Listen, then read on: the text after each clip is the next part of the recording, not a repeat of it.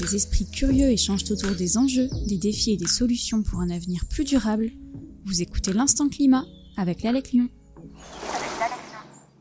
Bonjour et bienvenue dans l'Instant Climat avec aujourd'hui une émission consacrée à la transition écologique en milieu professionnel. Dans cet épisode, nous allons explorer les défis et les dilemmes auxquels sont confrontés beaucoup de salariés d'entreprises ou de grandes associations et d'institutions publiques lorsqu'ils essaient de placer la transition écologique au cœur de leur travail. Nous nous interrogerons également sur l'alignement des valeurs personnelles avec les actions de l'employeur ainsi que sur l'impact individuel dans une structure donnée. Car même si les employeurs parlent du sujet, chacun ne s'y retrouve pas toujours à hauteur de ses valeurs personnelles. Et il arrive de se poser la question, est-ce que j'essaie de faire bouger mon entreprise ou dois-je la quitter pour agir? Et pour aborder ces sujets, nous avons le plaisir de recevoir deux invités engagés dans la transition écologique au sein du monde de l'entreprise. Isabelle Huyn. Bonjour Isabelle. Bonjour. Euh, tu es cofondatrice de l'Institut Transition, un organisme de formation professionnelle engagé auprès des personnes et des structures qui mènent ou qui souhaitent mener la transition écologique et solidaire dans la région lyonnaise et au-delà. Mhm. Et Chloé Spitz. Bonjour. Bonjour Chloé. Donc toi, tu es chargée de mission sensibilisation et accompagnement à l'ALEC Lyon. Et tu pilotes entre autres le dispositif Bureau à énergie positive, dont tu nous parleras, et dans lequel tu animes des équipes de salariés volontaires pour co-construire des plans de sobriété énergétique euh, adaptés à leur site de travail. Donc euh, bonjour à toutes les deux à nouveau et merci d'avoir répondu à notre invitation. Place aux présentations. Je commence par Isabelle. Allez, ça marche. Donc euh, je m'appelle Isabelle Luyne. pour vous parler de mon parcours, à la base, donc je suis ingénieur mécanique. Tout ce qu'il y a de plus classique. J'étais pas du tout engagée sur le sujet euh, écologique, j'étais pas plus que ça sensibilisée euh, à ce sujet, on va dire. Et j'ai eu un début de carrière euh, en tant qu'ingénieur conception de produits pour des machines à café en capsule. Qu'on ne citera pas. Voilà, qu'on ne citera pas, mais que vous avez certainement déjà vu. Et euh, c'est là, moi, où j'ai vraiment eu mes déclics. Donc, c'est beaucoup mes collègues de boulot, on va dire, qui étaient. Alors, c'est assez rare, mais j'étais très entourée de collègues qui étaient engagés sur des sujets écologiques euh, et sociaux. Et c'est aussi de discussions où moi, ça m'a créé énormément de déclics. Mais par contre, je me disais, mais qu'est-ce qu'on fait, euh, qu'est-ce qu'on fait derrière ce PC à, à concevoir des produits clairement pas à impact positif? Et sauf qu'à l'époque, on était confronté à cette question, ben, d'un côté, qu'est-ce que tu veux qu'on fasse en tant qu'ingénieur? Quand tu dis l'époque, c'est il y a Alors, euh, ça va faire euh, 7 ans environ, 7, ans. Et euh, c'était vraiment voilà, le manque de perspective qu'on avait euh, à cette époque, et de se dire, ben, d'un côté, nous, on est ingénieur, on est censé faire ça, qu'est-ce qu'on pourrait faire d'autre? Et donc, il y avait vraiment ce décalage entre nos discussions entre midi et deux, et pouf, 14 heures, on revient derrière notre PC et on fait comme si de rien n'était. Et donc, on va dire, le le refus de ce constat, c'est beaucoup ce qui a euh, expliqué les différents projets euh, que j'ai conduits par la suite. Le premier étant euh, la clavette. Donc, avec la clavette, l'idée c'était vraiment de répondre à ben, qu'est-ce qu'on peut faire si on veut concevoir de manière responsable. Et ça m'a amené, du coup, par le biais de vidéos documentaires que je concevais, à aller rencontrer énormément de porteurs de projets, alors que ce soit en Europe, je suis aussi allée en Asie, en Amérique latine. Ça m'intéressait de voir, d'aller dans des pays d'où on n'attend pas que ça soit en Birmanie euh, ou au mm. Myanmar euh, qu'on trouve de l'inspiration et pourtant c'est un des projets de plus grosse ampleur euh, que j'ai pu pour voir ce qui se fait prendre des idées comparer. Exactement. J'avais vraiment ce sentiment de se dire bah, j'ai l'impression qu'en France on tourne un peu en rond autour de ce sujet mm. de comment avoir des entreprises responsables. Peut-être que dans d'autres cultures dans avec d'autres histoires d'autres modes de pensée on va pouvoir s'inspirer et en fait, on se rend compte qu'il y a plein de questions euh, qui sont un peu les mêmes euh, partout, des cultures, des contextes qui sont différents, mais des pistes de solutions euh, qui peuvent se rapprocher et en tout cas plein de pistes d'inspiration. Ça m'a amené à revenir en France, aussi ayant pris conscience de l'impact carbone de l'avion, ça m'a aussi ramené en France, et avec la volonté de se dire bah, où est-ce qu'on peut faire résonner ces sujets? Donc, alors déjà en école d'ingénieur, où je me suis dit il y avait vraiment euh, quelque chose à faire à l'époque. Euh, à cette époque, on n'en parlait pas tant. Hein. C'était avant, mm. euh, juste avant Greta Thunberg. Voilà, c'était quand même un sujet où il fallait encore justifier qu'on parle climat, qu'on parle écologie en école d'ingénieur. On en parle beaucoup aujourd'hui, mais finalement, c'est quand même assez récent. J'ai vraiment pu observer le virage qui s'est fait très rapidement. Alors, pour la peine, il faut quand même avouer que de nos jours, je ne vois pas une seule école d'ingénieur qui euh, se permettrait de ne pas parler de ça. Maintenant, la question est plus comment on, on en parle plutôt que est-ce qu'il faut en parler. Tout à fait. Justement, on va en parler. ça tombe bien. après, le deuxième public, c'était plutôt auprès des entreprises. Donc, essayer de parler de ce sujet, ça m'a amené à parler un peu dans des entreprises ben, où on a une forte concentration d'ingénieurs, que ce soit conception automobile, aviation, des choses comme ça, conception de produits grand public aussi. Et c'est là où, j'ai pu rencontrer pas mal de personnes qui essayent de faire bouger les lignes. En général, les personnes qui me faisaient venir pour une conférence ou pour euh, un peu de conseils, c'est des personnes qui essayent de faire bouger en interne, qui sont un peu euh, bouchées en termes de levier, influence qu'elles peuvent avoir, euh, et, du coup qui vont demander un peu de renfort. D'accord. Et enfin, le dernier public auquel je m'attelle, c'est ce qu'on a monté avec l'Institut Transition.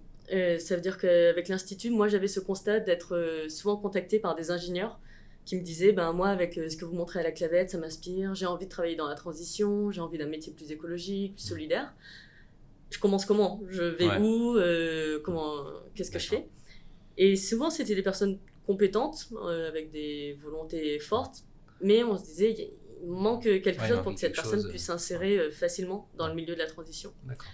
Et donc c'est pour ça qu'on a créé l'Institut euh, Transition pour euh, vraiment aider ces, ces personnes euh, avec un programme d'un an à pouvoir s'insérer dans le milieu de la transition écologique et solidaire. Et maintenant, on a aussi développé des formations pour des structures de la transition ou qui, qui, sont déjà dans le secteur de la transition, mais qui cherchent à grandir parce qu'elles sont confrontées à plein de difficultés à la fois identiques à celles de structures classiques, et à la fois très propre euh, à, une structure de la transition. D'accord. Merci. Chloé, à ton tour. Eh bien, moi, j'ai commencé mes études par un parcours de sociologie. Et comme j'ai voulu justement intégrer ces thématiques environnementales, c'est ce qui m'a amené à me diriger plutôt vers un master en politique urbaine, euh, puisque la question de l'urbanisme est assez ouverte finalement aux différentes euh, formations initiales. Euh, et c'est sous l'angle des politiques urbaines que je suis rentrée euh, par, euh, par la petite porte de la LEC il y a donc 13 ans, initialement sur l'accompagnement des politiques climat-énergie dans les communes de la métropole de Lyon. ce que j'ai continué à faire pas mal d'années. Et en même temps, c'est comme ça que je me suis formée aux thématiques de la sobriété énergétique, de l'accompagnement au changement de comportement, à la fois euh, auprès des particuliers en animant le dispositif Déclic, qui est un concours mmh. d'économie d'énergie entre particuliers euh, qu'on anime toujours depuis 2010. Et puis, euh, et puis maintenant, j'ai repris donc depuis 2021 le dispositif Bureau à énergie positive, qui est là vraiment dans notre sujet du jour.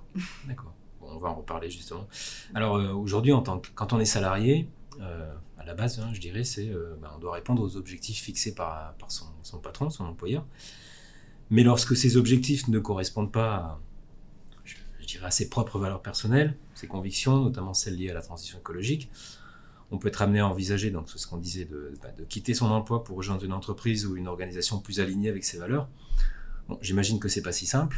Euh, Isabelle, tu nous parlais de ton parcours. Euh, Est-ce que ça peut dépendre, euh, notamment, du rôle qu'on a au sein de sa structure euh, et de l'ampleur des changements nécessaires pour une transition écologique justement, ou des opportunités disponibles, parce que euh, en gros, quels sont les facteurs qui entrent en jeu justement dans cette décision? Est-ce que ça peut paraître, euh, j'imagine des fois insurmontable, hein, t'en parles un petit peu, parfois, mais il y a déjà des prédispositions dans l'entreprise qui disent tiens, justement, il manque peut-être plus que le petit déclic. Isabelle? Alors, euh, nous, on a une grille de lecture qu'on aime bien partager aux personnes qui se posent cette question, parce que souvent, elles sont, elles sont un peu dans le brouillard. Déjà, on aime bien leur dire, ben, première question, est-ce que ton entreprise fait sens dans la transition? C'est-à-dire que dans un monde qui aura transitionné, malgré tout, il faudra, euh, y a des entreprises qui vont continuer d'exister. On aura toujours besoin d'entreprises qui vont faire euh, des modes de transport, qui vont faire des voitures, d'entreprises qui vont transporter de l'énergie, des choses comme ça. Donc des activités qui, oui, sont polluantes, mais qui malheureusement vont être nécessaires. Donc la question est de comment mieux faire, on va dire, plutôt, que de, plutôt que de on mm. coupe totalement ce secteur. Après, à côté de ça, on a des entreprises qui sont vraiment des entreprises que j'appelle euh, gadgets.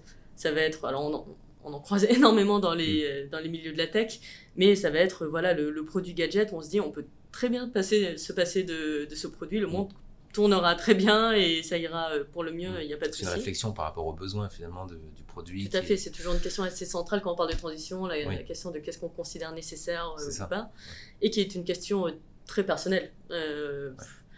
on a posé cette question plein de fois. Forcément, on voit des réponses très différentes. On voit que durant le Covid, la question de qu'est-ce qui est nécessaire et ce à quoi on doit avoir droit est quand même assez différente d'une personne à une autre.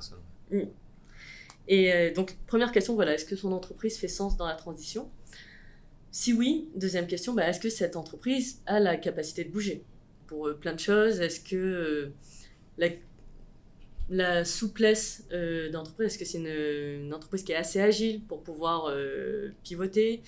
Euh, les modes de management qu'on peut, qu'on peut y trouver. Donc il y a mm. plein de signes où en général quand on pose cette question, il y a des personnes qui vont nous dire oui, je pense que quand même, là mm. je vois des, signaux faibles, il y a des choses et on a, on a déjà eu différents changements, par exemple, je sais pas, une révolution digitale qui nous a permis de... On s'est adapté. Et à côté de ça, il y en a qui vraiment vont vous dire non, non, pas du tout. Clairement, on voit que tout ce qu'on essaye de, mettre en place, euh, ça tombe toujours à l'eau. Bon, bah là, euh, d'une certaine manière, euh, autant pas s'épuiser et aller mettre son énergie ailleurs. dans ces cas-là, il faut peut-être mieux partir, quoi, pour ceux qui sont vraiment pas. Voilà, et, partir le, la tête tranquille, on va dire. C'est surtout ça. C'est de se dire, bah, en fait, si vous avez essayé de faire bouger quelque chose qui. qui bouge pas un meilleur, mm. au bout d'un moment, c'est pas votre mm. faute si vous n'arrivez pas à bouger un. Oui, c'est important ça. Donc, quelque part, on essaye, mm. et si on se rend compte que de toute façon, c'est l'énergie est vouée être épuisée justement ou épuisante, mm. autant se, rapidement se. Bah, je donne souvent cette anecdote. mettre à l'idée qu'il vaut peut-être mieux aller euh, travailler ailleurs et donner son énergie euh, dans une autre structure. Pour avoir euh, vu des, des amis, hein, moi j'ai une, une, amie proche qui était dans une entreprise de, de, maquillage luxe et qui a vraiment essayé de faire bouger les choses jusqu'à en arriver à un burn-out. Et, et, en fait, au moment de, de son dernier rendez-vous RH, je me souviens que les personnes lui ont dit bah, d'un côté, je crois qu'on ne s'est pas compris sur euh, qu'est-ce qu'il était, possible de faire chez nous, mmh. d'une certaine manière. Alors qu'elle, qu'elle avait été désignée sur des missions euh, green, si on veut. Je mets les guillemets. Et euh, donc voilà, donc au bout d'un moment, il faut arrêter de, cramer toutes ces personnes qui ont envie de faire bouger les choses. Nous, c'est ce qu'on voit à l'Institut, on les récupère un peu à la petite cuillère. parce que c'est vraiment, ça ébranle des personnes d'essayer de faire bouger des choses quand c'est pas possible. Et enfin, la troisième question qu'on se dit, donc première question, est-ce que c'est une entreprise qui fait sens dans la transition? Deuxième question, est-ce que c'est une entreprise qui est capable de bouger? Troisième question, est-ce que nous, on a envie d'être cette personne? Mm. Peut-être qu'on a, on, se dit, ben, un jour cette euh, boîte bougera, je sens que je suis pas la bonne personne, j'ai pas envie d'être la personne qui fait cet mm. effort-là, c'est pas ma guerre d'une certaine manière. Ben, dans ce cas-là, on part et on va mettre son énergie euh, autre part mm. euh, aussi. Mais ce qui fait qu'il y a tout autre, enfin, on peut très bien aussi répondre, ben non, en effet, c'est une entreprise qui fait sens, ou se dire c'est une entreprise qui peut bouger, j'y crois encore, j'y suis attaché, ça fait 15 euh, ans que, j'y suis, euh, j'ai de l'influence, ben je reste, par exemple. D'accord. Chloé, toi, dans le cadre de ton travail, tu côtoies des salariés euh, d'entreprise, donc, qui sont réunis en équipe, hein, qui ne sont pas tout seuls, justement, c'est peut-être l'intérêt de l'union fait la force, comme on dit. donc, le, but du dispositif Bureau Énergie Positive, c'est euh, que ces salariés agissent concrètement pour les économies d'énergie et d'eau euh, sur, leur, euh, sur leur site de travail. tu peux nous expliquer un peu la démarche Bureau Énergie Positive et nous dire si c'est compliqué ou pas trop dur d'entraîner une démarche collective comme ça quand l'initiative vient des salariés? Alors, dans, dans, le projet euh, de Bureau Énergie Positive, donc ça, on l'a créé euh, avant hein, l'hiver 2022. Donc, ça fait déjà depuis 2016 qu'on a monté cette démarche. Mhm. Et donc, euh, il y a aussi un enjeu justement de faire ensemble, de créer des équipes de volontaires et quelque part de se dire l'enjeu de l'énergie, en fait, quand on occupe un bâtiment, ça nous concerne forcément en termes de confort. Et puis souvent, on a la main sur un tas d'éléments, que ce soit euh, bien, bien, sûr notre poste de travail ou même euh, souvent quand même sur euh, les éléments de régulation du chauffage, de la climatisation, etc. Donc c'est un peu dommage que les décisions qui soient prises en termes de fonctionnement d'un site, quelle température on va régler sur un endroit, etc., que tout soit piloté à distance ou par des têtes pensantes qui vont imaginer le mode de fonctionnement idéal qui en fait ne correspond pas, en plus aux besoins des occupants. Et, nous, on croit qu'il faut vraiment faire confiance aux occupants euh, des bâtiments aussi pour euh, décider de comment, euh, comment on peut gérer ça, qu'est-ce qui est pertinent de choisir. et aussi ben, pour impliquer plus largement les salariés sur un site, c'est toujours mieux si ça part de collègues que quand c'est des démarches purement descendantes. Donc ça, c'est vraiment quelque chose d'important. Et ça s'est avéré d'autant plus important, je trouve, aujourd'hui, dans le sens où maintenant, les entreprises, les collectivités ont un peu toutes lancé leur plan de sobriété suite à la crise qu'il y a eu euh, sur l'hiver dernier, euh, ce qui est très bien. mais avec des fois le défaut de l'urgence, c'est-à-dire que du coup, on décide rapidement, voilà, en petit comité, et on n'associe pas justement les usagers. Donc, je pense que c'est bien de remettre aussi euh, des démarches bureau énergie mmh. positive en parallèle pour qu'il y ait les deux. Bien sûr, des mmh. fois, on a besoin de pouvoir agir vite, euh, il y a des contextes, voilà, pas, mmh. pas reprocher euh, ça, mais ça n'empêche qu'il ne faut pas oublier non plus de construire avec les occupants. Et voilà, après, chaque site a son histoire un peu particulière. Oui, c'est parce que j'allais te poser la question dans les prérequis justement pour, pour engager ce type de démarche. J'ai bien compris qu'il faut donc des volontaires parmi les salariés. Est-ce qu'il est peut-être obligatoire ou plus avantageux d'avoir une présence de la hiérarchie parmi ces volontaires. Ce qui est très important, ce qui est très important que j'ai pas encore dit, c'est que quand même quand on lance une démarche, ça part pas seulement des salariés. La démarche, le fait qu'on lance un accompagnement bureau à énergie positive, il a déjà été validé quand même par euh, une instance hiérarchique suffisamment élevée pour pouvoir engager des financements le patron est se matin euh, voilà. après selon la taille de l'entreprise c'est euh, peut-être pas le big boss mais en tout cas il y a un directeur de quelque chose qui a validé effectivement le lancement de la démarche. Donc ça c'est très important. C'est pas non plus de mobiliser les salariés pour qu'à la fin ça n'ait pas de conséquences et que dès qu'ils veulent ensuite enclencher une action concrète ils soient freinés par des tas d'éléments. Il y a mm. besoin d'être soutenus par la hiérarchie et là-dessus, on s'appuie aussi beaucoup sur euh, des études qui ont été réalisées, euh, notamment l'étude transfert, qui a été réalisée pour le compte de l'ADEME, euh, entre autres par Gaëtan Brispierre, qui, qui, montre d'abord que les salariés ont envie de s'impliquer et qui s'impliquent déjà, souvent à titre individuel. Et donc 86% des Français se considèrent transféreurs. Ça veut dire qu'ils intègrent soit une pratique euh, écologique de leur domicile dans leur milieu de travail ou l'inverse. Donc il y a déjà ces, ces, passerelles qui se font. Des fois, des...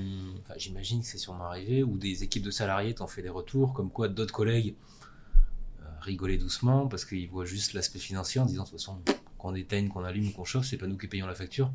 On a, encore ce discours Enfin, on l'entend encore Bien sûr, mais bien sûr, il y aura toujours des réfractaires, et puis on voit bien que c'est une transition, donc tout le monde n'est pas encore dans le mouvement. Là, l'idée, c'est de se dire, on part avec ceux qui ont envie d'agir, et en fait, il y a plein de gens qui ont envie d'agir. Ce qui a fait remonter l'étude transfert, c'est justement le fait qu'ils ont besoin d'un groupe support pour aller plus loin, donc se sentir moins seul, et d'être soutenus par la hiérarchie. C'est les deux points qui sont importants. Euh, pour, euh, pour lancer cette démarche. Donc nous, ça fait vraiment partie de nos prérequis, c'est-à-dire que la démarche, elle est soutenue par la hiérarchie. C'est important pour que ça puisse euh, se, mm. décliner. Idéalement, on a des managers qui sont dans l'équipe. Alors après, ça dépend de chaque taille d'équipe initiale, de configuration d'entreprise, etc. Mais quand même qu'il y ait des éléments euh, plutôt un peu euh, dans le management qui soient intégrés dans l'équipe. c'est un prérequis. Et puis quand même malgré tout, qu'ils soient volontaires. pour autant, ça, ça vient d'eux, et c'est une équipe de volontaires. C'est les deux points clés qu'on disait un peu tout à l'heure. Et c'est sur le temps de travail également. Hein. ça, c'est un autre point important à préciser. C'est pas parce qu'on a une conviction environnementale que c'est un hobby euh, qu'on doit faire sur la pause mm. déjeuner, justement. Hein. C'est bien l'idée que ce soit intégré. Ça reste mm. au bénéfice de l'employeur que le site soit bien géré en matière de consommation d'eau et d'énergie, surtout quand on voit euh, l'augmentation des factures actuelles. Mm. Donc voilà, évidemment. Donc un, euh, groupe de salariés motivés volontaires, une équipe, le soutien de la hiérarchie. Isabelle, enfin j'imagine tu confirmes un petit peu dans tes expériences. Mais euh, alors, je pense que on l'a dit, hein, l'union fait la force. Mais comment, à titre professionnel, on peut faire savoir, entraîner, multiplier ces actions qui sont qui peuvent être au départ euh, individuelles ou il y a un tout petit groupe? Isabelle, finalement, je pose la question si est-ce que le contexte social de l'entreprise concernée joue quand même sur euh, l'enjeu de cette démarche, parce que voilà, il peut y avoir un, climat, un climat social serein ou pas. Il y a peut-être des moments en entreprise où justement c'est pas le moment de, de parler de ça. Ben, après, clairement, il faut se dire que c'est pas parce qu'à l'heure actuelle on a des problématiques écologiques euh, que ça balaye toutes les autres problématiques qu'on avait en entreprise mmh. euh, avant. Et d'ailleurs, très souvent, les personnes qui partent vont dire bah, ça fait des années que je suis, je suis pas raccord d'un point de vue écologique, mais la goutte d'eau, c'est problème de management, mm. problème de, je sais pas, fusion, acquisition qui s'est mal passé, des choses comme ça. Et il y a très souvent cette goutte d'eau euh, en plus qui, fait, qui provoque euh, le départ des personnes. Quoi. Mm. Donc après, euh, comment, comment, dire, comment passer de l'individu au collectif? Il y a vraiment un enjeu, je trouve, de, de faire son coming out écologique. C'est comme mm. ça que je l'appelle. C'est-à-dire que plein de fois, quand je viens faire des conférences en entreprise, les personnes vont me dire ah ben moi je suis la, je suis la seule personne qui est intéressée par ça, euh, je suis vraiment seule dans mon boulot. Puis après, il y a une deuxième personne qui vient me dire ça, puis une troisième personne, et j'en fais, mais en fait, vous êtes déjà trois. rien, que, rien que là, vous êtes trois, vous êtes, vous êtes ceux, qui sont venus, qui, qui viennent euh, euh, me chercher euh, après. Donc il y a vraiment ce côté. le but, c'est qu'ils s'identifient entre eux, parce que des fois, on, est un peu, on se sent un petit peu seul, on dit, bon, mm. on va encore passer pour le. C'est ça. Donc déjà, moi, vraiment, je, je, pousse beaucoup les personnes à trouver leur père, des mm. personnes avec les mêmes valeurs sur qui elles vont pouvoir s'appuyer, ils vont, ils vont pouvoir discuter ensemble. Et puis après, petit à petit, c'est des choses qui, euh, qui, grandissent. Ça peut être par le biais du dispositif dont tu parlais, euh, Chloé. Ça peut être euh, par, un groupe de travail. je vois plein d'équipes qui apparaissent, les, super green, les haricots mmh. verts, ce que, ce que vous voulez avec des noms tout autant farfelus. Mais voilà, avec l'idée de se dire, si jamais vous êtes intéressé par ces sujets, mmh il y a une cellule quelque part, il y a un groupe de travail euh, entre midi et deux. Euh, ça peut être euh, soit lancé par la direction, soit ça peut être un groupe autonome qui va chercher mmh. la direction au bout d'un moment pour pouvoir plus, pour avoir plus de légitimité, de poids, de temps. Mmh.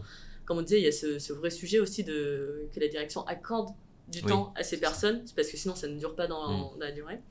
Et tout l'enjeu de ça, c'est vraiment de travailler dans la durée. Puisqu'en fait, souvent les personnes sont sont tout feu tout flamme au début et se disent ben voilà le changement c'est une il faut que ça soit explosif faut que ça soit maintenant mais en fait le changement la transition c'est un marathon il faut mm. vraiment avoir cette image de c'est un marathon qu'on va courir à l'allure d'un sprint si mm. on veut mais si on tient pas dans le temps bon bah ça va ça. va continuer la liste des projets qui finissent euh, dans le tiroir quoi d'une certaine manière qui n'atteindront pas l'arrivée mm. et euh, en tant que en tant que personne euh, externe qui est toutes les personnes qui ont travaillé à accompagner des structures il y a vraiment cet enjeu de se dire bah, comment on fait pour que ça dure, pour que les personnes euh, aient cette résilience, parce qu'il y a cet effet de... Il faut se dire, quand vous allez essayer de mettre en place des choses en entreprise, vous allez essayer une fois, deux fois, trois fois, quatre fois, ça va pas marcher. Peut-être la cinquième, ça marche, peut-être c'est la sixième, il faut que vous soyez resté euh, jusque-là, d'une certaine manière. Il faut, tenir. encore une fois, voilà, c'est important, c'est qu'il ne faut pas se sentir seul ou rester seul. Mmh. Se rendre compte que finalement, il y a peut-être d'autres personnes qui pensent pareil ou qui auraient les, les mêmes motivations. Parce que j'imagine pour, euh, pour beaucoup d'entreprises ou de personnes tout simplement, encore hein, malheureusement, hein, tu disais aussi un petit peu Chloé, euh, tout ce qui concerne l'écologie, euh, l'ingénierie sociale, solidaire, pour certains ça fait, on sans tomber dans les clichés, mais ça fait partie d'un monde de hippie complètement déconnecté des réalités économiques.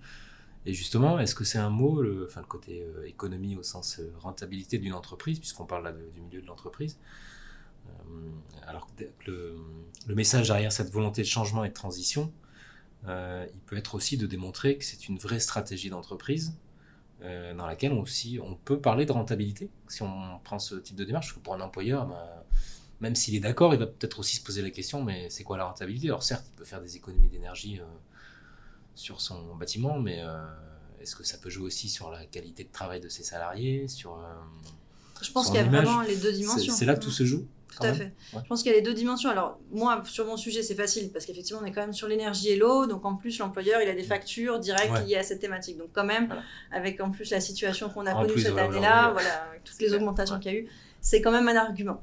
Euh, malgré tout, euh, ils ont l'habitude de payer leur facture d'énergie, donc ça demande quand même une certaine volonté de se lancer dans cette démarche-là où on va prendre euh, les économies d'énergie par le biais aussi de l'usage, la mobilisation des salariés, etc. Ça montre déjà une, euh, une, entreprise ou une collectivité qui est assez avancée dans sa réflexion euh, sur le sujet, ça c'est sûr. Mais après, il y a d'autres atouts qui sont très forts. Alors, rentabilité, oui, mais c'est aussi comment euh, parce que quand même, le plaisir à être ensemble, ça ressort souvent d'un grand atout mmh. de, à la fin d'un accompagnement. Ils ont pris plaisir à travailler ensemble. Il y a des sites où on a des équipes, c'est des personnes qui n'ont jamais fait de réunion ensemble, qui n'ont pas l'habitude d'être sur un même projet au même moment. On peut avoir euh, des niveaux de poste très différents.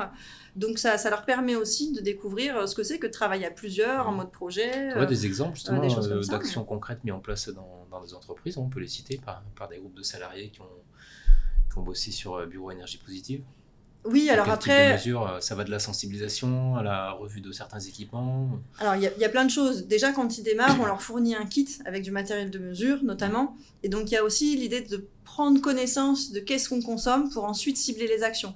Et de se dire, bah, voilà, euh, dans une bibliothèque, par exemple, en faisant des mesures de consommation, ils se sont rendus compte qu'ils avaient un appareil, par exemple, pour recharger euh, des tablettes, parce qu'ils avaient un certain nombre de tablettes finalement à disposition du public. Et cet appareil, ce chargeur, était assez consommateur. Euh, donc ça les a amenés à se dire ok il faut qu'on cible surtout notre action sur cet appareil là mais souvent on a l'impression que décréter un éco-geste suffit. Or euh, non un éco-geste c'est comme toute action. Derrière euh, il faut savoir qui va le faire quand comment avec quel budget etc donc ça demande de décliner tout ça pour que ça devienne concret. L'idée de bureau énergie positive c'est qu'on arrive jusque là c'est pas simplement de faire une liste d'éco-gestes parce que ça tout le monde en connaît des éco-gestes. Aujourd'hui ça va le sujet est quand même assez assez évoqué on va dire mais euh, là, justement, ça leur a permis de se dire, ok, ça veut dire qu'il faut qu'on achète une multiprise avec tant de mètres de longueur euh, de câble, qu'on déplace l'armoire à cet endroit-là, qu'on mette une notice euh, claire ici, qu'on en parle avec les quatre personnes qui gèrent ça. Donc des choses qui peuvent paraître simples, ben, on se rend compte que oui, ça demande d'y réfléchir et de les mettre en place. Après, une fois que c'est fait, ben voilà, ça va rouler et, les, les, économies sont là. Mais, euh, mais euh, on n'est pas trop de plusieurs pour, euh, pour arriver à, le faire. Et sur les économies d'énergie, souvent, ben, on partage des équipements, donc il faut bien se mettre d'accord à plusieurs. Et en fait, en entreprise, on ne prend jamais le temps d'évoquer ces sujets-là, quelque part. Donc c'est l'occasion. Justement, toutes les deux, quels conseils vous donneriez On en a un petit peu parlé hein, sur le. Enfin, c'est le cœur de la question et de l'émission. Est-ce qu'à un moment donné, il vaut, vaut pas mieux quitter son entreprise si on est épuisé quel conseil on peut donner à des salariés qui ne sont pas encore vraiment épuisés, mais qui peuvent être découragés au départ, quand ils se posent un petit peu la question, qui voient l'ampleur des actions qu'il faudrait mettre en place, euh, mais qui se sentent découragés, impuissants ben, face aux obstacles euh, qui s'annoncent ou qu'ils rencontrent, et, en plus qui n'ont pas forcément une position très influente ben, dans l'organigramme.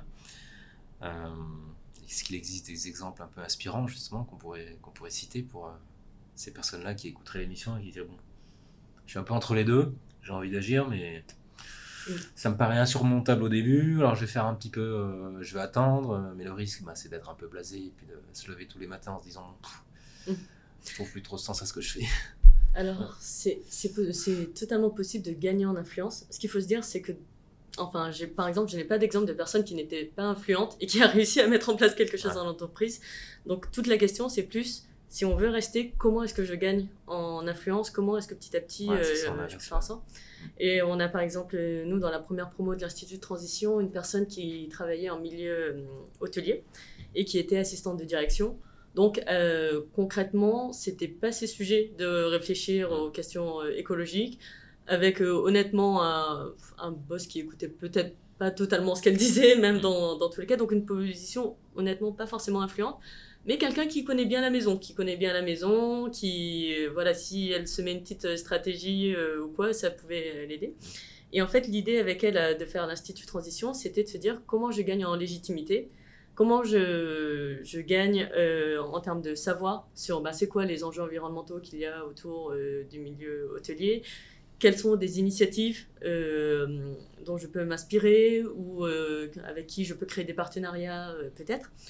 Et donc, ça a été vraiment intéressant euh, de l'avoir euh, évolué, puisque suite à l'Institut, euh, pour être honnête, tout de suite, elle n'a pas eu des responsabilités écologiques au sein de sa boîte, mais elle s'est battue et petit à petit, elle a réussi à ce que son poste soit plus orienté autour de la, enfin, étiqueté RSE en tout cas, qu'elle puisse monter un groupe de travail, qu'elle puisse avoir des heures dédiées, il travaille maintenant à labelliser euh, ce groupe hôtelier avec des labels, euh, des labels verts.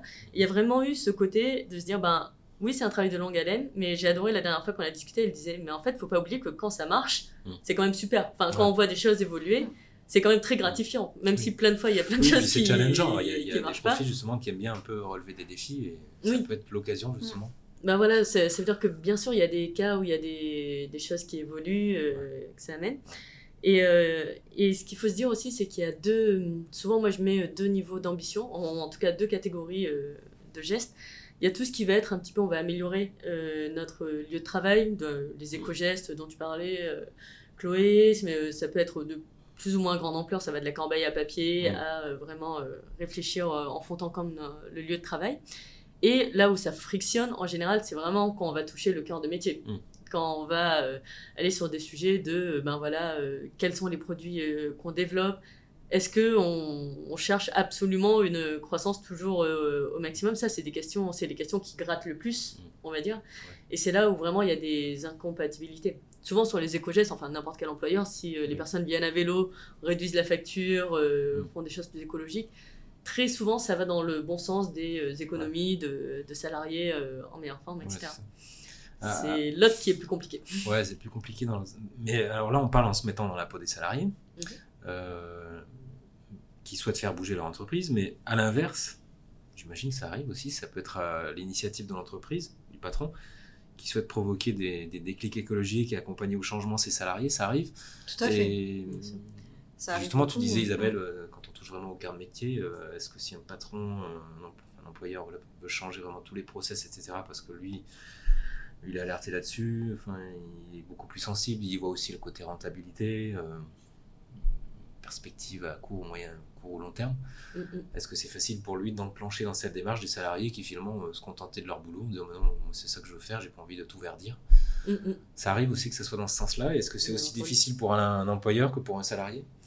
Il y a plusieurs difficultés. Il y a l'aspect de tu, tu l'as bien formulé, c'est qu'il y a des salariés qui vont dire, mais en fait, moi, je suis pas là pour ça à la base. Mm. Ça veut dire, euh, moi, je vois beaucoup dans les secteurs de technologie, par exemple, les personnes qui sont dans l'aviation, c'est des passionnés. Tous ceux qui sont dans l'espace, l'aviation, ce type de secteur, c'est des personnes passionnées. Quand on leur dit, bon, bah, faut réduire. Euh, plutôt que des avions, ils vont peut-être pas. Et encore, même, euh, juste leur, leur dire, bah, en fait, une des solutions, c'est vraiment qu'on réduise fortement notre activité et qu'on n'aille pas sur de nouveaux challenges, forcément techniques c'est compliqué parce que des personnes ne sont pas là pour ça. Et euh, ben, toujours, par exemple, si on prend l'exemple euh, de l'aviation, ben, une des meilleures choses que ce secteur peut faire, c'est réduire tout simplement son, sa taille.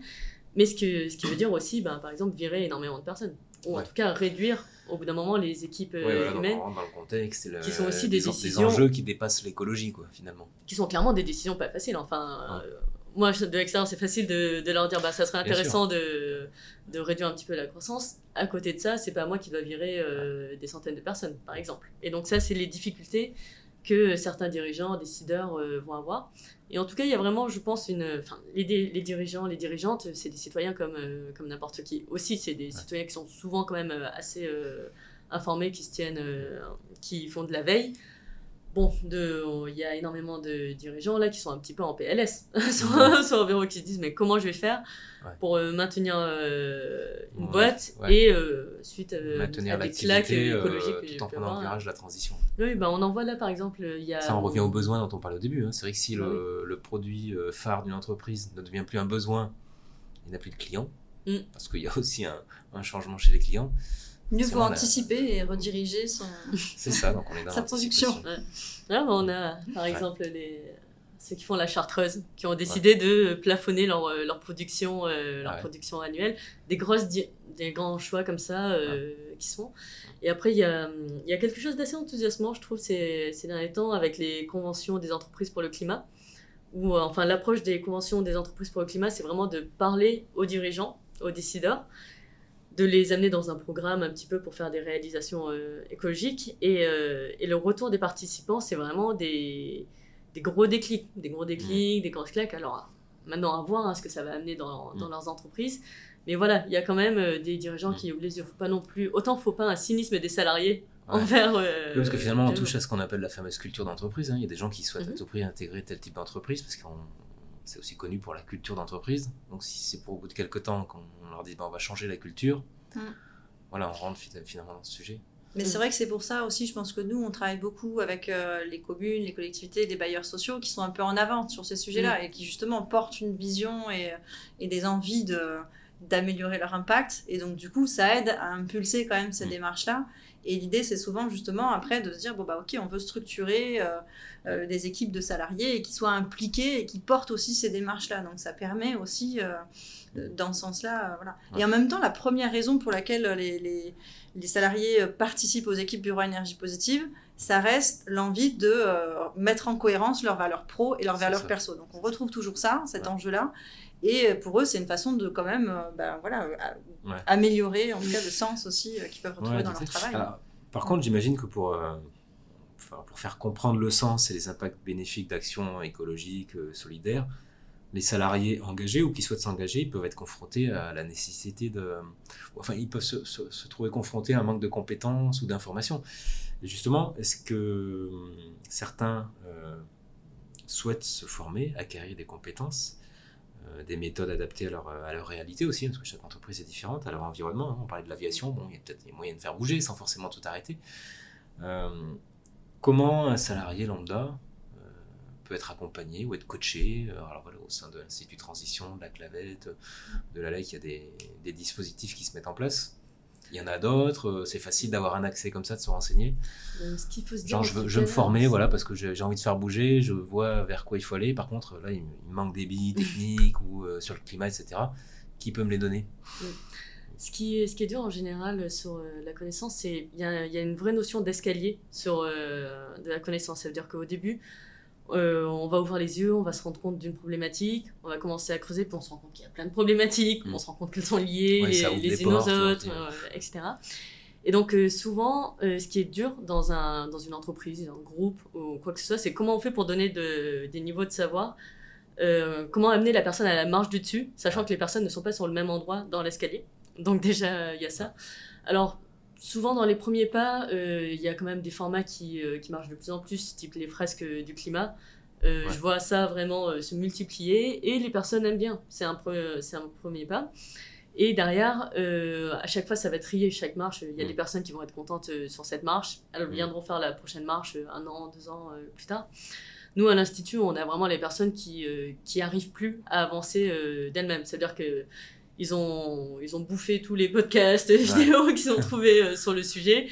Euh, et là, ils se disent, bon, ben voilà, j'aimerais aller plus loin, mais euh, je sens que j'ai besoin d'être accompagné.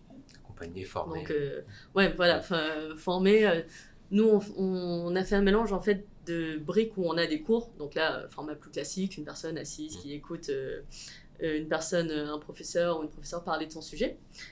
Et après, euh, nous, quelque chose qui nous tient beaucoup à cœur, c'est ce qu'on appelle euh, le mémoire euh, et, l'accompagnement, c'est-à-dire les personnes vont définir elles-mêmes c'est quoi le sujet qui, va leur, qui va leur parler. Et, en fait, c'est impossible de connaître tous les sujets de la transition et d'être pertinent dans tous les sujets de la transition. Donc, au bout d'un moment, il faut quand même faire des choix et se dire bah, c'est quoi le sujet qui vous intéresse, que vous avez envie de mmh. Et à partir de là, il bah, faut se mettre en, action. C'est-à-dire qu'il faut aller euh, rencontrer des personnes, il faut euh, aller lire sur le sujet, il faut essayer de faire... Euh, nous, on propose des missions, par exemple, c'est-à-dire le fait de travailler un petit peu avec une, une association ou une entreprise qui va être sur des sujets. Vous êtes, vous êtes sur le vélo, ben voilà, qui sont les acteurs qui travaillent sur le vélo à Lyon. Comment vous pouvez leur donner un coup de main, un coup de pouce avec vos compétences? Et un sujet très important qu'on dit, c'est vraiment passer à l'action. Mm. C'est-à-dire, euh, c'est ça que j'aime bien avec le dispositif quand tu parlais d'un peu toutes les petites tâches mm. qu'ils ont, qu'ils ont à faire, c'est que au bout d'un moment, l'écologie, là, on en parle beaucoup, on lit beaucoup dessus, on écoute beaucoup de choses, mais euh, la meilleure chose à faire, souvent, c'est de se mettre en action. À la fois, nous, ça nous motive, euh, ça fait sortir de l'éco-anxiété s'il y a des mm. personnes qui écoutent qui sont un peu sujettes à ça. Et c'est aussi ce qui permet de fédérer assez, assez facilement. Et quand on parle de renfort de compétences, etc. On peut aborder le mot formation. Est-ce qu'on peut faire euh, euh, exercer son droit à la formation justement pour ce, type de, sujet? Si tant est que le, responsable accepte, mais quand on, ben, souvent les personnes sont pas les, les, personnes et les structures d'ailleurs sont pas forcément au courant des, des budgets formation qu'ils peuvent avoir. À titre individuel, bien sûr, il y a le CPF, mais euh, vous pouvez aussi très bien voir au niveau des OPCO et voir comment euh, votre structure peut vous financer mmh. euh, une formation. Nous, par exemple, on fait beaucoup de, d'échanges avec les associations, surtout qui sont souvent euh, un peu plus débutantes sur les sujets RH. Et on, explique aux associations qu'elles peuvent mobiliser des budgets formation pour former leurs leur personnes. Nous, on fait des formations, par exemple, sur comment amener à agir, comment gérer le bénévolat, des mmh. choses comme ça ben, en fait, euh, souvent, ils peuvent mobiliser leur budget, ça leur coûte rien mm. à la fin, mais on est obligé d'expliquer tout ça. Donc, souvent, creusez, si vous êtes en entreprise, parlez-en à vos RH. Au bout d'un moment, les RH servent, aussi à ça. Donc, parlez-en à vos RH pour connaître c'est quoi les possibilités, mm. les dispositifs euh, qui existent. Et euh, sur le territoire, on a, on a vraiment pas mal d'organismes, que ce soit Transition Auvergne-Rhône-Alpes, des choses comme ça, qui mm. peuvent aider à identifier des formations au passé. adaptées. Et nous, dans, dans, le cadre de Bureau Énergie Positive, quelque part, ça inclut un volet un peu euh, de formation des occupants sur deux sujets. C'est-à-dire qu'il y a l'enjeu déjà de former euh, sur euh, bah, les questions d'énergie. Qu'est-ce qui consomme de l'énergie en fait dans, dans un local? Qu'est-ce qu'un kilowattheure? Enfin, on en est toujours là. Hein. Enfin, je veux dire, on parle d'énergie, de climat, mais déjà comprendre ce qu'est un kilowattheure, quels sont les objets qui consomment, la différence entre puissance et consommation. Mm. Déjà, ça, c'est quand même un premier niveau de formation. Mm. Euh, ensuite, par rapport au site spécifiquement, quels sont les enjeux de consommation sur mon site? Donc nous, on fait mm. un audit et on présente un peu la synthèse de ça que ce soit clair pour eux déjà d'arriver à comprendre le bâtiment dans lequel euh, ils sont et les systèmes qu'ils ont, pourquoi, pourquoi ça fonctionne comme ça. Et l'autre sujet, c'est euh, bah, cet enjeu de mobiliser les collègues.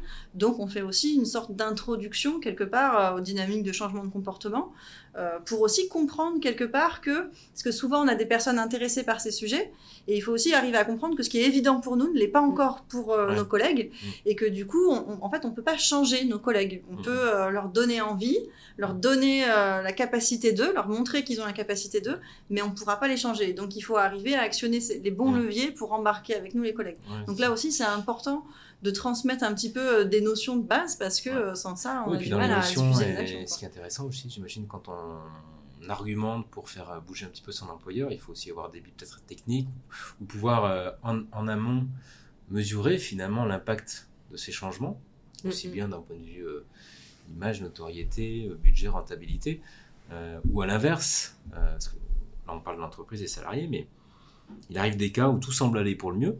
Hein, dans le meilleur des mondes, on travaille pour un organisme qui communique sur ses valeurs écologiques, responsables, solidaires. Bon, c'est bien, mais en tant que collaborateur, c'est pas forcément évident euh, d'obtenir une transparence totale sur ce qui est mis en œuvre par son, employeur. Donc je parler de justement de cette évaluation d'impact.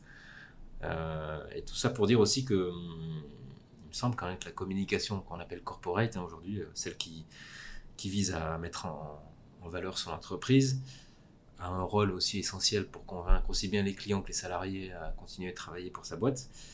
Euh, voilà, c'est assez récent, mais les, boîtes se dotent de raisons d'être, de, euh, d'engagement RSE, de rapport développement durable. C'est assez récent, hein, finalement, mm. toutes ces démarches, on en voit partout. Et euh, ces dernières années, euh, j'ai cru comprendre que le, nombre de.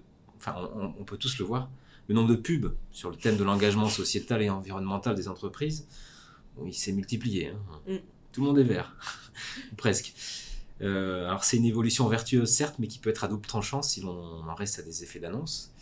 Et euh, j'ai lu un rapport, il y a le, greenwashing, hein, représente aujourd'hui apparemment 73% des plaintes auprès de l'autorité de régulation professionnelle de la pub, euh, visant les, justement les publicités, c'est énorme. Et donc les Français sont encore méfiants. Voilà, entre on fait des trucs bien et puis on vous donne la totale transparence et on peut vous pouvez mesurer l'impact de nos actions.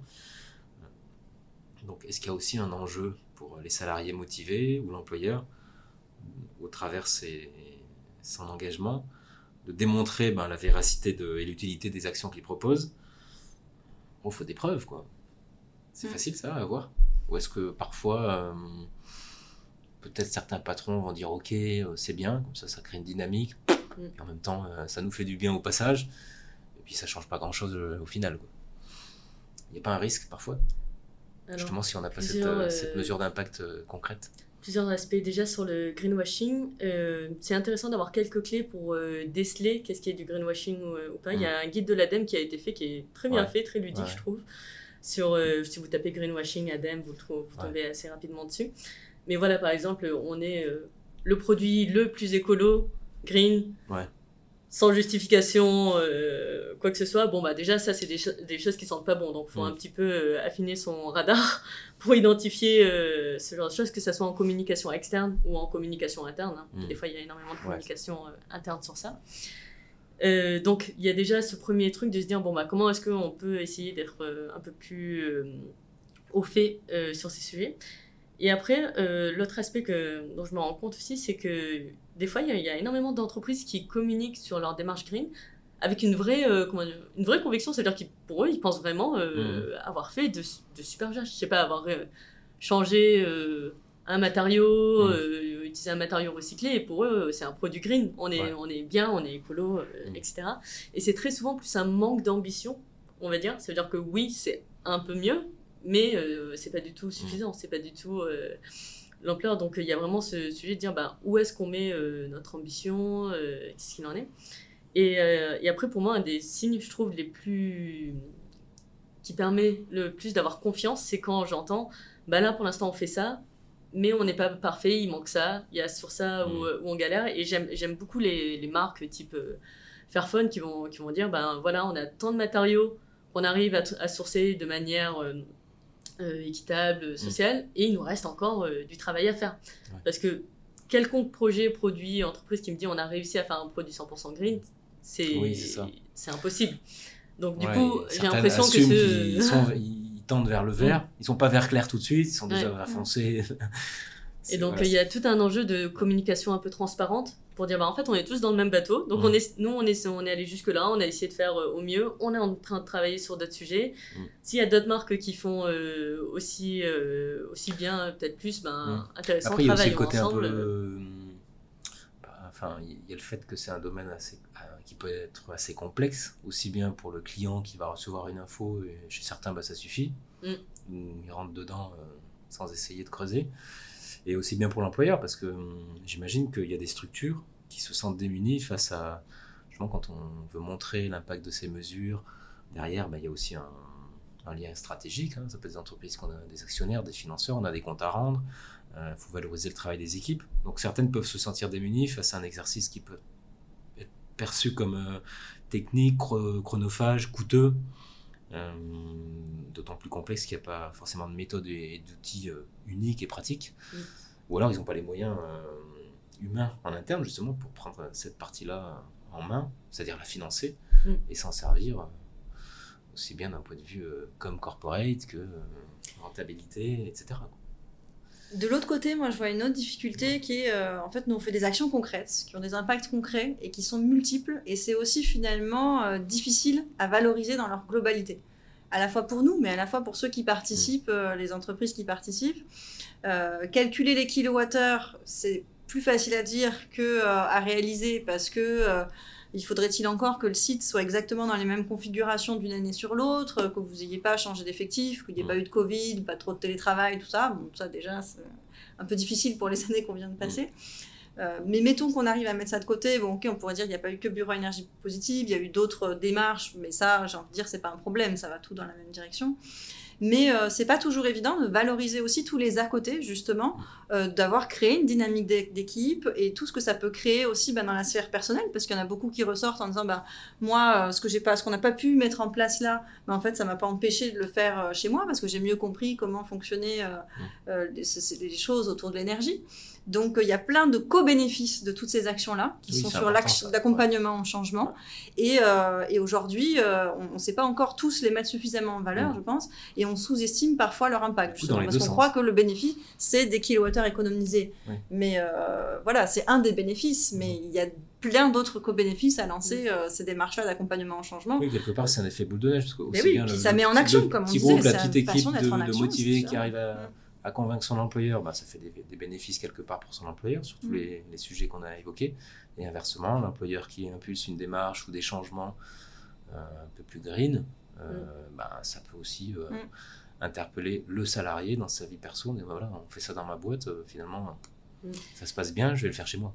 C'est un peu le travers, c'est que dans la communication, quelque part, quand c'est un message trop simple, c'est trop simple, mais on ne sait pas communiquer un bilan euh, complet finalement. On veut toujours pouvoir dire c'est 100% X, euh, c'est moins de tant de pourcents de ça, et c'est ça leur bilan. Mais en fait, un bilan, euh, c'est plein de choses, et donc du coup, on n'a pas toujours le temps et l'espace, quelque part, de valoriser aussi. et avec aussi, je trouve, de ce que tu dis, il y a aussi ce côté du chiffre qui est mm. vraiment un, problème. C'est-à-dire qu'à l'heure actuelle, on cherche énormément à tout chiffrer, à tout quantifier. Et donc, mm. à la fois, il y a des choses qu'on ne peut pas euh, mm. quantifier. Et puis après, les chiffres, enfin, par exemple, moi, quand je fais les, mes cours sur euh, l'analyse des cycles de vie, je fais souvent la comparaison avec le sondage, de dire, bah, en fait, c'est un peu comme les sondages, en fonction de comment vous posez les questions, en fonction de ce que vous voulez en dire vous, pouvez très bien euh, bouger euh, trouver des chiffres. vos impacts. voilà c'est ça. Vous pouvez c'est vrai qu'on est dans un sans que ça soit fabriqué mais vous pouvez très bien de euh, chiffres et de ratios ça double tranchant parce qu'il y en a beaucoup qui s'en servent en disant bon bah ok on va faire ça mais finalement si je le rapporte euh, à l'échelle des 8 milliards d'humains bah ça fait un ratio mm. minime. Donc finalement est-ce que j'ai envie de me fouler pour ça? c'est le voilà c'est le risque de c'est vraiment le piège je trouve de l'écologie c'est d'essayer de, de répondre à nos problématiques écologiques avec tous les modes de pensée euh, classiques euh, qu'on a fait euh, pour résoudre un problème compliqué. C'est-à-dire, on prend ce gros problème compliqué, on, le, on, le, on fait des petits problèmes et on met des chiffres pour essayer de voir que ça va dans, dans le bon sens. Et je le sais, hein, enfin, je, suis, je pense que je suis le métier qui est formé à ça. L'ingénieur, c'est vraiment ça, c'est avoir un tableau de bord et essayer euh, de piloter tout ça. Mais on n'est pas du tout à l'aise quand on parle de, de, de qualitatif, de est-ce qu'on a l'impression que ça fait bouger les mentalités vous demandez ça à des, à des ingénieurs, est-ce que vous pensez que ça fait bouger les mentalités, la, démarche mise en place? On n'est pas du tout armé sur, euh, sur des choses comme ça. Et on ne sait pas quoi montrer euh, dans nos rapports, dans les résultats, dans, des choses comme ça. Et donc là, c'est vraiment aussi la question de dire, ben oui, pour l'évaluation d'impact, mais comment est-ce qu'on fait euh, cette, cette évaluation? Il y a, besoin de l'appui des sciences humaines, justement, ne pas être voilà, que sur ce, ce volet-là. Mm. Et c'est là où c'est un peu, ça rejoint un peu les deux aspects euh, qu'on disait, de se dire, ben, est-ce que l'écologie est sociale? L'écologie est une opportunité aussi pour ouvrir à des sujets qui sont plus proches euh, de sciences humaines, qui sont plus proches de se dire, ben, peut-être que des fois on va prendre quelque chose qui a une empreinte euh, climat un peu plus importante, mais qui va avoir des aspects mm. sociaux, que ce soit au sein de l'entreprise intéressant ou que ce soit sur d'autres territoires aussi. Une question, euh, je vais dire un peu perso, mais pas que, un peu pro, c'est pas piège du tout. C'est finalement vous travaillez toutes les deux dans des structures euh, porteuses de valeurs écologiques, solidaires, que vous défendez, je suppose. Est-ce que vous en êtes pleinement satisfaite Vous pensez, eh ben, vous aussi, pouvoir agir encore un petit peu et faire bouger les, les, votre structure?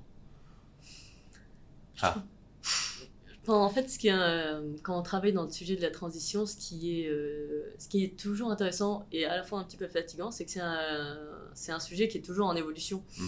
On apprend de nouvelles choses euh, à chaque fois, les, les contextes changent, les crises sont différentes aussi. Donc du coup, ça amène toujours à se renouveler, à se dire, bah, est-ce que là, on a l'impression d'aller dans le bon sens à se dire, bah, est-ce que là, on est encore utile? Moi, je, je pense qu'il y a un vrai sujet aussi de se dire, c'est très ok de lancer une initiative, un projet, et de l'arrêter quand, quand il fait plus sens. On a mm. toujours peur de se dire, on pensait la fin de son projet, de sa structure, c'est un mm. échec.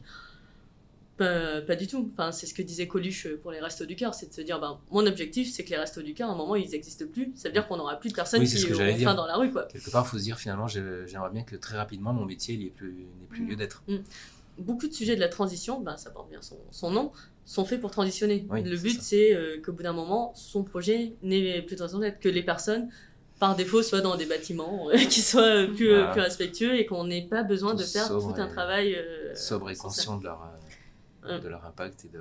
Mais bien sûr, travailler dans une structure de la transition, ça ne nous enlève pas d'être nous-mêmes, voilà, avoir des tas de marges de progression sur plein de sujets et avoir besoin de travailler collectivement sur ces mm. sujets. Euh, et ça, on le, voit, on voit tous les jours. Après, euh, on a beaucoup de chance à la lettre. C'est bien d'en avoir toujours une, c'est un peu comme l'escalier. Quoi. On ne va pas monter les marches 4 par 4, 4 par 4 si déjà on en monte une. Exactement, et puis on a toujours des sujets en fonction de l'actualité, euh, aussi dans une structure. Et après, ça demande toujours de s'investir. Nous, on a de la chance parce qu'on a de la place pour s'investir individuellement et on a pu faire évoluer des tas de choses et on continue de se mobiliser voilà, pour, euh, pour mettre en place de nouvelles actions. Il y a encore sûrement des tas de choses à faire qu'on n'a pas toujours le temps de faire. Mais euh, j'ai envie de dire, euh, quand même, je trouve que ça, ça, a pas mal bougé. Pour être là depuis 13 ans, on voit bien aussi que sur l'interne et la façon d'organiser des événements, d'occuper des locaux, etc., il y a des tas de choses qui, qui évoluent et plutôt positivement. Donc mmh. voilà, personnellement, j'ai de l'espoir et je trouve qu'effectivement, ce qui est important, c'est de justement laisser la place à ces initiatives-là parce qu'on on a tout à y gagner. Pour avancer encore, oui, bien sûr. En tout cas, merci pour tous ces, ces, messages positifs et inspirants, en espérant que les, les personnes qui écoutent l'émission ben, puissent trouver, euh, affiner un peu la, la, réponse à la question qui, qui peuvent se poser sur leur choix de poursuivre, d'agir ou de quitter leur entreprise en lien avec ces valeurs, euh, avec leurs valeurs euh, personnelles en lien avec l'écologie. Pour leur dire que c'est important de peser les avantages, les inconvénients de chaque option, j'imagine, Hein, la, la, solution est pas, la, enfin la, décision n'est pas facile à prendre, c'est toute une démarche. Et euh, parlez-en surtout, enfin, par rapport à ce que tu dis. Si vous êtes dans cette situation qu'en en interne vous voyez pas trop euh, où on va en parler, parlez-en en fait. ça peut être un bilan de compétences. Euh, nous à l'Institut de transition, on fait des rendez-vous, ça veut dire que les personnes viennent nous expliquer leur situation, on voit si c'est une nouvelle voie ou si c'est autre chose mm. et à faire. Et en fait, il y a vraiment ne restez pas coincé seul avec ces questionnements voyez qui peut vous aider à aiguiller, puisque souvent, le manque de perspective, ben voilà, ça peut être très paralysant. C'est ça, et puis c'est impactant ben, aussi bien professionnellement que personnellement. Donc c'est quand même c'est la vie au quotidien de, millions de personnes. Le boulot, la famille, quand on rentre. Voilà, si tout ça euh, s'imbrique pas bien, euh, ça vaut le, coup de se poser ces questions-là, de réfléchir, prendre le temps avant de, choisir euh, mm. quelle, voie prendre. Chloé, si tu veux rajouter quelque chose. Non, mais je crois qu'il y a plein de possibilités d'action, que ce soit en interne dans sa structure. Avant de désespérer, voilà, on peut tenter plusieurs choses. Et puis, euh, si ça marche pas, effectivement, euh, vers l'externe aussi, en termes de formation et de, de, réorientation, il y a des tas de possibilités. Voilà, nous on le voit bien aussi, hein, qu'on on, a, on, a, embauché aussi euh, des personnes qui sortent des cursus nouvelle voie. Et donc voilà. C'est important, je pense, de ne pas oublier qu'on a des compétences malgré tout et de s'appuyer sur ces compétences initiales parce qu'en fait, elles peuvent servir et on a besoin de, tout ça. Pensez au recyclage de compétences. c'est vraiment le point intéressant.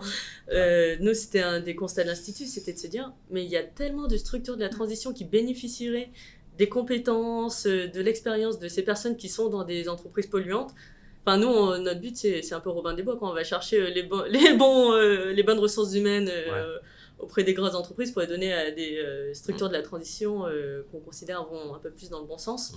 Mais voilà, vous vous dites pas que vous allez jeter toutes vos compétences. Au contraire, très souvent, vous retombez sur vos pattes, vous réutilisez des compétences. Et c'est aussi gratifiant pour vous de vous dire que vos compétences sont utiles dans les secteurs de la transition. Et ça permet, j'imagine, dans ces cas-là, de retrouver un peu de sens. Mm. D'être plus en raccord euh, avec ses, valeurs perso. Euh, mm. Ce que ce qu'on en souhaite à, la, à tout le monde finalement.